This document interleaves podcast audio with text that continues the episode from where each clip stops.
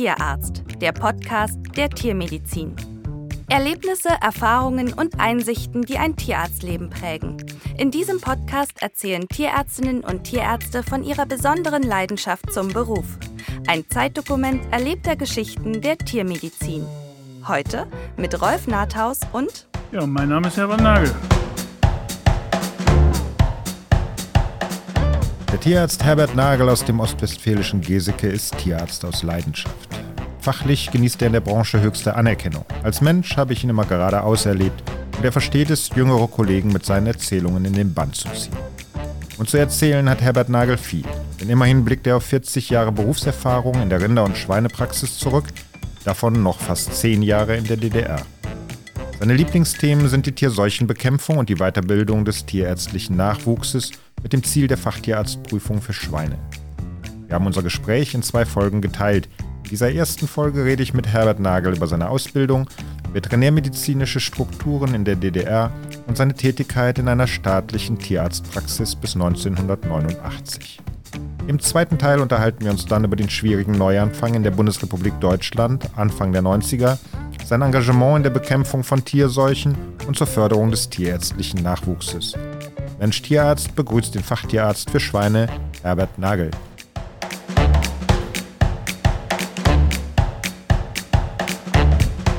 Lieber Herbert, in der frühen Planungsphase zur Podcast-Reihe Mensch Tierarzt warst du einer meiner ersten Ansprechpartner und hast auf meine Frage, würdest du mit mir ins Gespräch gehen, ganz sinngemäß gesagt, komm vorbei, ich wollte das immer schon mal aufschreiben. Was bedeutet dir die Auseinandersetzung mit der eigenen Lebensgeschichte vor dem besonderen Hintergrund, dass du die erste Lebenshälfte in der DDR verbracht hast? Die Ursache dafür, sag ich mal, oder der Grund dafür ist mehr oder weniger mein Lehrtierarzt, den ich hoch anerkennend äh, würdigen möchte, der dann, als ich ins, in die Praxis abgehen sollte, noch sagte, ja, mein lieber Nagel, es könnte was ganz Vernünftiges aus Ihnen werden. Wenn es denn so sein sollte, dann denken Sie bitte dran, wenn Sie wieder so weit sind wie ich und haben denn junge Kollegen, bitte geben Sie ihnen alles mit, was Sie wissen. Denn es ist wichtig, dass unser Berufsstand erhalten bleibt. Und das geschieht nicht, indem wir die Hand vor die Flasche halten oder es nicht mitgeben. Alles, was Sie wissen, das Positive, das Negative, möglichst mitgeben. Das mache ich heute mit den Fachtierärzten, die bei mir in der Ausbildung sind, ähnlich. Ich gebe ihnen denselben äh, selben Satz auch mit. Nun werde ich deinen Memoiren etwas vorgreifen, indem ich hier verrate, dass du mal ganz erfolgreich Handball gespielt hast. Und bevor du nun einwendest, das äh, sehe man dir nicht mehr an, antworte ich, ja, man spürt aber das, was von einem Handballer in dir steckt. Und Handball ist ein sehr offensiver Sport, da wird gekämpft. Wie viel von dem Handballer steckt im Tierarzt Herbert Nagel? Ob man das jetzt unbedingt vom Handball ableiten muss, aber äh, zumindest ist es so, dass man oder was, was, weshalb ich gerne in einer Mannschaft gespielt habe. Dass es jetzt Handball war, das war jetzt die Fügung, dass ich, dass bei uns ein Handballclub war und ich dabei war, dass man äh, sich in eine Gemeinschaft einordnen muss. Ne, dass man Teil eines großen oder eines Rädchens ist, sage ich mal, übertragenen Sinne. Und dass man sich nie selbst nicht zu wichtig nehmen darf.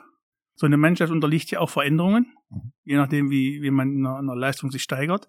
Und dass man dann erstmal als Leistungsträger sukzessive, wenn denn bessere kommen, auch sukzessive erstmal auf die Außenpositionen rutscht und letztendlich nur die sieben Meter wirft und nachher dem nur noch die Bank drückt. Auch das muss man lernen. Das ist auch wichtig. Auch mal zurücktreten können. Zurücktreten können und anerkennen, dass andere besser sind.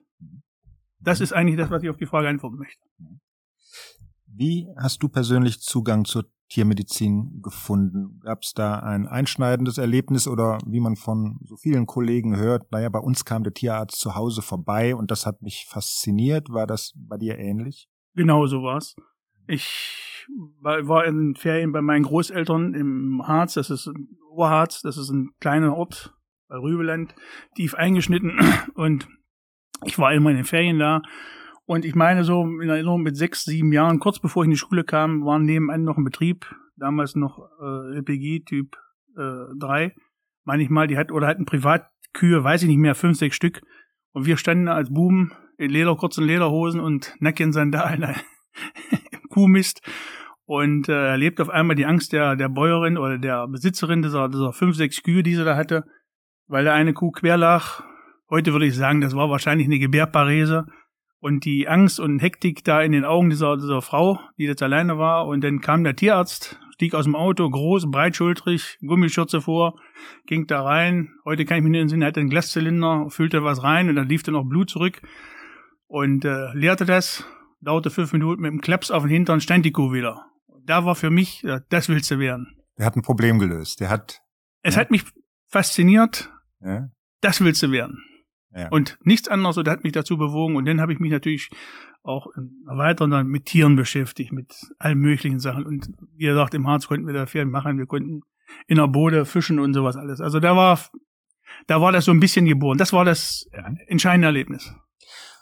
Herbert, du hast in Berlin studiert und bevor wir deinen beruflichen Werdegang genauer unter die Lupe nehmen, möchte ich mit dir zusammen gern einen ganz groben Überblick über die Strukturen der Veterinärmedizin in der DDR geben. In der Deutschen Demokratischen Republik hatten Landwirtschaft und die Versorgung der Bevölkerung ja oberste Priorität. Mitte der 50er Jahre wurde die erste staatliche Tierarztpraxis gegründet und ein einschneidendes Ereignis für das Studium und auch für den Beruf war die DDR-Hochschulreform Anfang der 70er Jahre. Zu dem Zeitpunkt wurde auch der Titel DVM eingeführt. Für die Jüngeren ist das vielleicht der Doctor of Veterinary Medicine. Tatsächlich ist es aber der diplomierte Veterinärmediziner. Habe ich das richtig rausgelesen, dass der Doktor der Medizin vor der Hochschulreform kein akademischer Grad, sondern eine Berufsbezeichnung war? War man Doktor mit Abschluss des Studiums? Mit Einschränkungen. Ja? ist so, man hat den Abschluss gemacht als Tierarzt. Mhm. Und die entsprechende Arbeit, die dann im Rahmen der dritten Hochschulreform ebenfalls gefordert war, war eben zu der Zeit eine Doktorarbeit. Und mit der Hochschulreform wurde daraus eine Diplomarbeit. Damit wollte man den, die Qualifikation oder die Anerkennung des, des, Promo, des Doktors eine Stufe höher heben. Es wurden dann noch andere höhere Anforderungen gestellt, eine Promotion. Man musste zu der Facharbeit über, also einen Nachweis bringen in Marxismus-Leninismus. Der umfasste im Grundstudium 300 Stunden. Das war genauso viel wie Anatomie und zusätzlich eine äh, Fremdkundensprachenprüfung, 2a oder 2b hieß die, musste also zwei Fremdsprachen in Schrift und Wort fließend sprechen. Das war, sonst wurde man da nicht, sonst wurde die Promotion nicht erteilt. Die Reform leitete dann auch die Auflösung der veterinärmedizinischen Fakultäten Berlin und Leipzig ein und deren Integration in eine Sektion Tierproduktion und Veterinärmedizin. Ist der Eindruck richtig, dass die Veterinärmedizin der Tierproduktion untergeordnet wurde? Kann man das so sagen Nein. oder täuscht es? Nein. Es gehört zwar Sektion Tierproduktion und Veterinärmedizin, so ja. benennt es sich, aber das Studium war rein veterinärmedizinisch, mhm. hatte allerdings ein, ich meine ein Semester, was äh, sozialistische Tierproduktion wurde es genannt, wo eben Produktionsverhältnisse und so weiter auch äh, benannt und besprochen wurden. Mhm. Kann auch sein, es war ein Semester. Ja. Mhm. Also es war ein rein Veterinärmedizinstudium. Das gesamte Veterinärwesen war vertikal organisiert und dem Ministerium für Landwirtschaft und Forsten untergeordnet. Es gab Landestierärzte, Dezernenten, Kreistierärzte, Bezirkstierärzte. Letztere entschieden seit 1957 in Nachfolge des Ministeriums für Landwirtschaft und Forsten über die Niederlassung in eigener Praxis, die ja dann seit Anfang der 70er Jahre gar nicht mehr erteilt wurde. Wie ordnet sich in diese Strukturen deine eigene Arbeitsbiografie ein? Welche Möglichkeiten hattest du? Welche Optionen hattest du überhaupt? Die Optionen, sagen wir mal so, wir waren, es war eine sehr breit gefächerte Ausbildung und ich muss auch im Nachhinein eine sehr tolle, gute Ausbildung, die sehr breit aufgestellt war. Natürlich ausgerichtet tierproduktionsmäßig. Also Kleintiere gab, hatten wir auch ein Semester oder zwei Semester, aber die waren, das spielt überhaupt keine Rolle. Es wurde mit abgehandelt, aber das war eben ein Semester und, und war auch gut. Und ähm, bei den Auswahlverfahren hing es davon ab, wo komme ich hin. Natürlich sage ich, ich möchte das und das machen. Das lief also folgendermaßen ab. Das war im, im achten Semester. Da war das also so, dass die sogenannten Landestierärzte oder damals hießen sie Bezirkstierärzte, die nör den nördlichen Bereich der, der, der DDR, Bezirke Rostock, Schwerin, Neubrandenburg, Magdeburg, Berlin, Potsdam, da kamen die Bezirkstierärzte, Landestierärzte dieser nördlichen Bezirke an einem Tag, wurde vorher angekündigt an der Tafel, und man konnte sich halt einschreiben, wo man hin wollte. Und dann war eben wie so ein Gespräch, und die hatten entsprechende Plätze anzubieten. Jeder sagte, jeder sagte natürlich, ihr wollt in die Praxis, aber die suchten natürlich viel Möglichkeiten, Leute in den Grenzveterinärdienst zu bringen, auf die Schlachthöfe zu bringen, in die Untersuchungsinstitute. Und äh, man konnte jetzt sagen, ja, ich möchte in den Bezirk. Dann sagte der, ich habe aber nur Plätze in, am Schlachthof oder am Grenzveterinärdienst. Ja oder nein? Oder muss wieder rausgehen, muss irgendwo anders versuchen unterzukommen. Ne? Und für mich war es so, dass der Platz, wo ich hin wollte, zurück im Bezirk Magdeburg, heute Sachsen-Anhalt, ich war der fünfte von vier Bewerbern und die vier waren weg. Ich war der fünfte und hätte mich dann orientiert auf den Bezirk Cottbus und kriegte dann auch von dem Cottbuser Landestierarzt dort, heute Brandenburg, kriegte dann auch die Zusage als Praktiker ja, äh, in der Stadt Cottbus, also Land Cottbus, in der Stadt wohnt, zu bekommen. Hat sich natürlich nicht erfüllt, aber ist eine andere Sache. Ich sage, ich wollte unbedingt, ich wollte als Praktiker reingehen, Kühe, Schweine, Kühe, Schweine machen, Schweine weniger, Kühe. Und das war mein Ziel, egal wo das war. Um es nochmal vorweg zu sagen, also ich kam dann runter, man kam dann als von der Hochschule ab und wurde dann an einer sogenannten äh, tierärztlichen Gemeinschaftspraxis, staatlichen tierärztlichen Gemeinschaftspraxis. Das ist ein Zusammenschluss von mindestens zwischen drei und fünf Tierärzten in der Regel. Davon gab es in einem Landkreis zum Beispiel drei oder vier, teilweise wenn es größere Landkreise waren, auch fünf solche tierärztlichen Gemeinschaftspraxen, immer mit drei bis fünf Tierärzten. Und man wurde dann einer Tierarztpraxis zugeordnet. Diese Tierarztpraxis man hatte einen bestimmten Bereich innerhalb dieses Kreises zu, zu, zu bearbeiten, den ich mal mit einem normalen Kreis äh, betiteln möchte, um das verständlicher zu machen. Und jeder Tierarzt davon hatte, sagen wir, wenn wir jetzt hier vier Tierärzte waren, ein Viertel davon zu bearbeiten. Das war ein Viertel davon, das war eben im Prinzip alle Tierarten, die es da gab, vom Kleintier bis zum, bis zum Schwein, Kuh, Schaf, alles, was da drinnen war, Pferd. Das änderte sich im Laufe der Zeit dass man sagt, jawohl, bei der Spezialisierung, der eine macht also in diesem Kreis nur die Rinder, oder zwei machen nur die Rinder und die anderen machen Schweine und die anderen Schafe. Als es dann mit dem Sprit knapper wurde, wurde das alles wieder zurückgedreht und äh, das war unterlag also bestimmten Veränderungen. Aber es war, ich muss sagen, im Prinzip eine Organisationsform, wie wir sie heute in der Regel bei den größeren Praxen kennen. Ging also morgens um 6 Uhr los, bis 7 Uhr waren in der Regel, liefen die Anrufe ein, um 7 Uhr bin ich direkt vom, vom, vom Haus weggefahren und dann lief die Arbeitszeit so bis 13 Uhr. In der Regel war dann auch das meiste geschaffen. Da war Nachmittag nochmal eine Geburt oder nicht viel Kuh oder irgendwas. Und ab 16 Uhr war dann Feierabendschluss. Und um 16 Uhr nahm einer von den Vieren den ganzen Arbeitskreis, der ganzen Praxis im Bereitschaftsdienst bis an Morgen früh um 6 Uhr. Wir reden jetzt von den 80er Jahren. Du hast von 1975 bis 1980 studiert und dann noch neun Jahre in der DDR gearbeitet. Korrekt, 75 bis 80 studiert. Ja. 80 bis 81 Hälfte oder das Jahr, das ist so eine Pflichtassistenz. Das ist ein Unterschied zu hier. Das heißt, man musste nach den fünf Jahren nochmal alle Stufen, die man im Ausbildungsjahr durchgelaufen hat oder auch im Praktika, man musste nochmal ein Vierteljahr an ein sogenanntes Bezirksinstitut wie Veterinärwesen, heute würde ich sagen ein Untersuchungsinstitut wie Arnsberg oder Münster. Und musste dann noch mal ein Vierteljahr auf dem Schlachthof und müsste dann noch mal ein halbes Jahr mit einem Praktiker mit. Das konnte eine Großanlage sein, das konnte aber auch ein normaler Praktiker sein. Und erst danach kriegte man oder bekam man dann die Approbation. Ja, die, die, die, die, die Zusage, dort arbeiten zu können. Ja. Herbert, wie müssen wir uns die Arbeitsbedingungen eines Tierarztes in den 80er Jahren in der DDR vorstellen? Passt da das Klischee von Mangelwirtschaft und Behelfsmäßigkeit oder war der Berufsstand wegen der ähm, Bedeutung für die Landwirtschaft privilegiert? Gut, äh, fangen wir mal an, sagen wir mal zu den, zu den Versorgungsmitteln mit den Medikamenten ja. und Instrumenten. Ich sage, wir hatten alles, was wir brauchten, was notwendig ist für die Großtierpraxis und nicht im Mangel. Kann sein, dass mal eine Woche oder zwei Wochen später kam. Aber sonst an Medikamenten war alles da, was wir wenig hatten oder kaum hatten, waren oral einzusetzende. Wo es ein großes Problem war, sind wir bei, war Sprit und PKW. Das mhm. war unser größtes Problem als Tierärzte. Ich hatte drei Tierärzte, ich hatte, also insgesamt hatte ich sechs Tierärzte unter mir oder die, wo ich die Leitung von hatte. Und äh, davon waren drei, vier waren wir in der Großtierpraxis. Und ich hatte für diese vier Tierärzte im Monat 350 Liter Sprit. Mhm. So, und meine Aufteilung hieß dann jeder 100 Liter. Ne? Und die, der den vierte Wochenende macht, der kriegte 20 Liter mehr.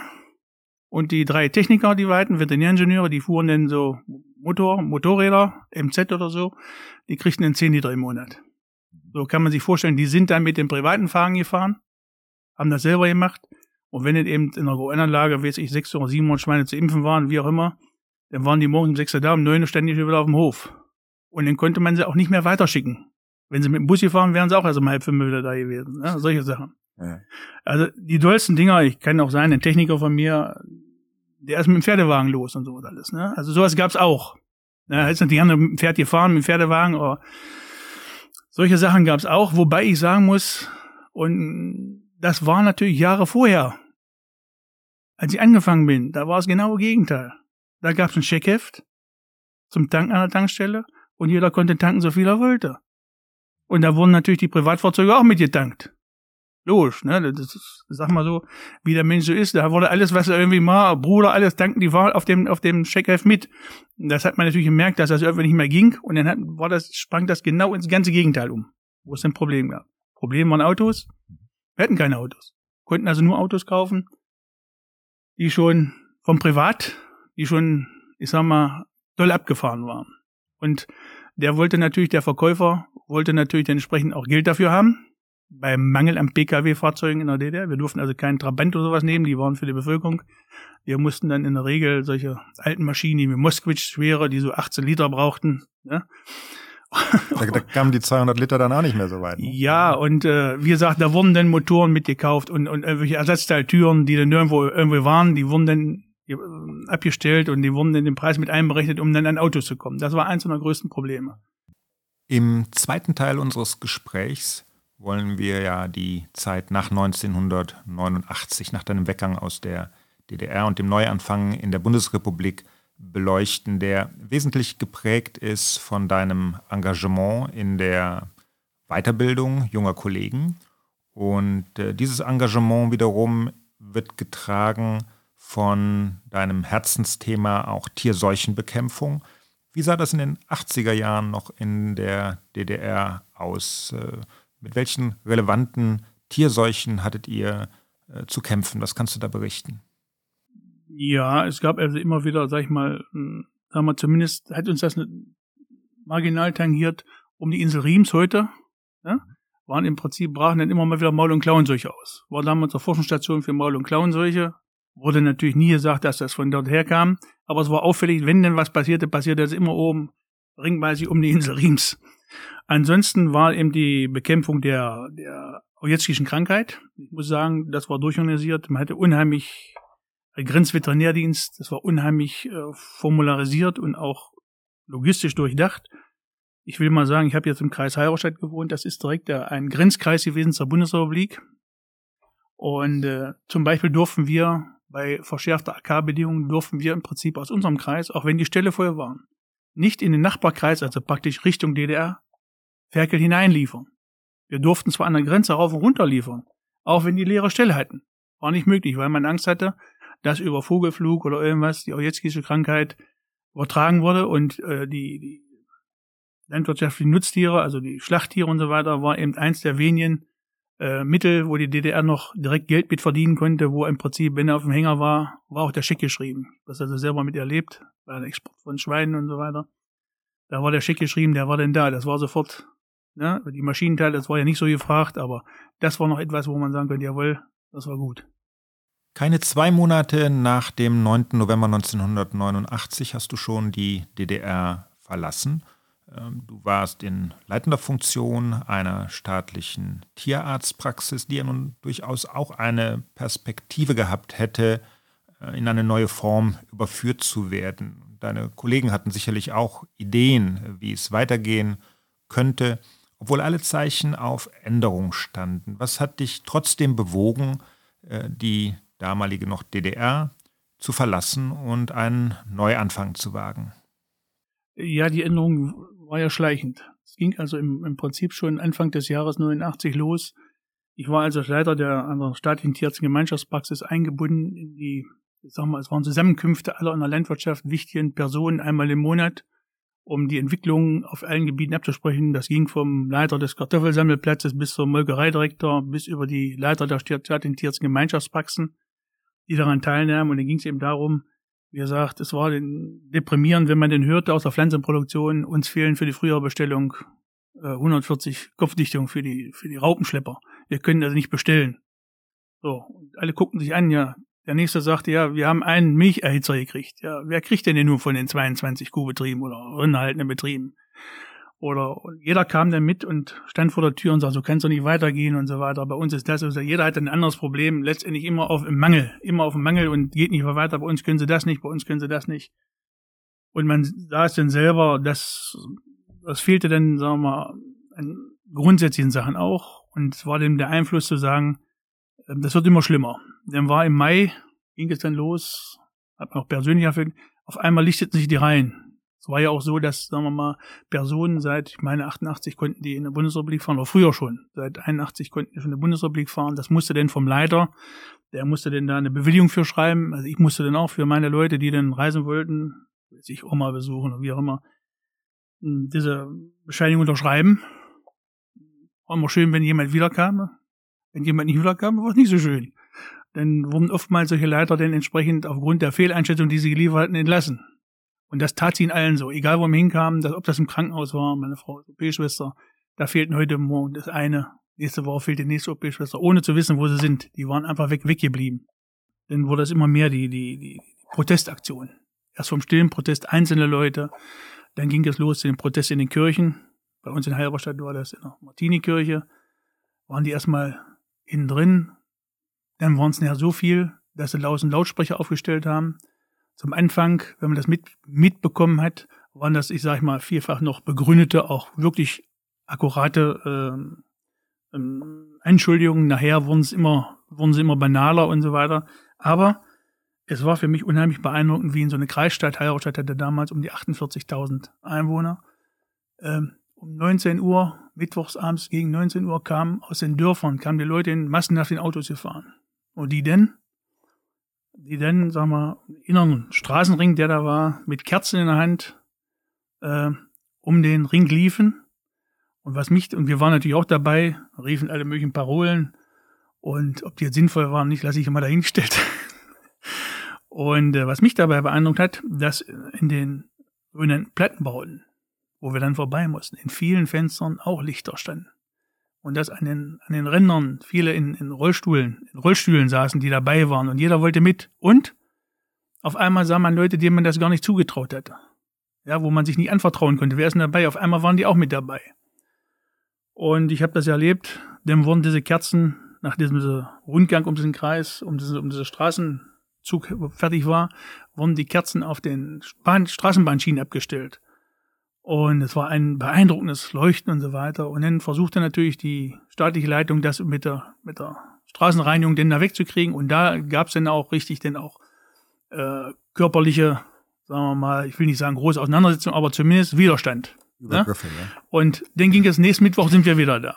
Und mein Griff, das, wie so, das war wie so ein Feuer. Das griff dann um sich. Leipzig war der Ausgangspunkt und die kleineren Kreisstädte, Halberstadt ist auch eine Kreisstadt, ähm, da nahm das auch zu. Und das hat mich unheimlich beeindruckt dann ging es eben los, dass ich sage, so ich trete aus, den, aus der Gewerkschaft aus und sowas alles. Ne? Und ähm, denn, wie gesagt, es war erstmal noch so die Sache, dass erstmal noch Ruhe war. Und ich hatte denen gesagt, wo denn die Grenze gefallen war, hatte ich mir gedacht, jetzt spielt nur noch die, die D-Mark eine Rolle. Und ich hatte dann die Idee, eine eigene Praxis zu machen oder eine GmbH, ohne zu wissen, was das ist. Ich sage einfach mal, hat man so gehört, das zu machen hat gesagt, jeder zahlt dir 5000 Mark ein und dann, damit wir erstmal die ersten Wochen, wenn das hier weggibt, damit wir uns über die Runden halten. Bis auf zwei haben alle mitgemacht, hat er den Schreiben gemacht und ähm, an entsprechende Stellen. Und kurz am 23. Dezember kam eben die Antwort zurück in der Versammlung der, Tierzien, der Leiter der Tierzien Gemeinschaftspraxen. Der wurde dann verlesen, dass das, das verantwortliche Leiter beim, beim Landwirtschaftsministerium für Veterinärwesen dann eben zurückschrieb, dass mir drohte mit der Entzucht der Approbation und dass die DDR auch weiterhin schon erfolgreich gewesen wäre und die nächsten 20 Jahre weiterhin erfolgreich tätig sein wollte. Das war am 23. Dezember 1989. Und das war für mich der Grund zu sagen, für mich im Stillen erstmal. Das war's. Ich habe also für mich keine Perspektive mehr gesehen. Ich muss ja damit rechnen, dass mir irgendwo durchaus passiert, dass die Approbation entzogen wird oder sowas alles. Dann kann ich woanders auch arbeiten. Und habe dann beschlossen, innerhalb von drei Tagen habe ich das dann klar gemacht und bin dann innerhalb von drei Tagen, habe also die, das habe ich also hier die Unterlagen und habe also meine BKW, die Paxabrechnung als Leiter, alles fertig gemacht, die Monatsabrechnung, soweit ich sie machen konnte, BKW, alles ordentlich aufgearbeitet, inventarmäßig, habe das auf den Hof gestellt und habe mich am dritten Weihnachtstag morgens zehn Minuten nach sechs mit meiner Familie auf den Weg gemacht.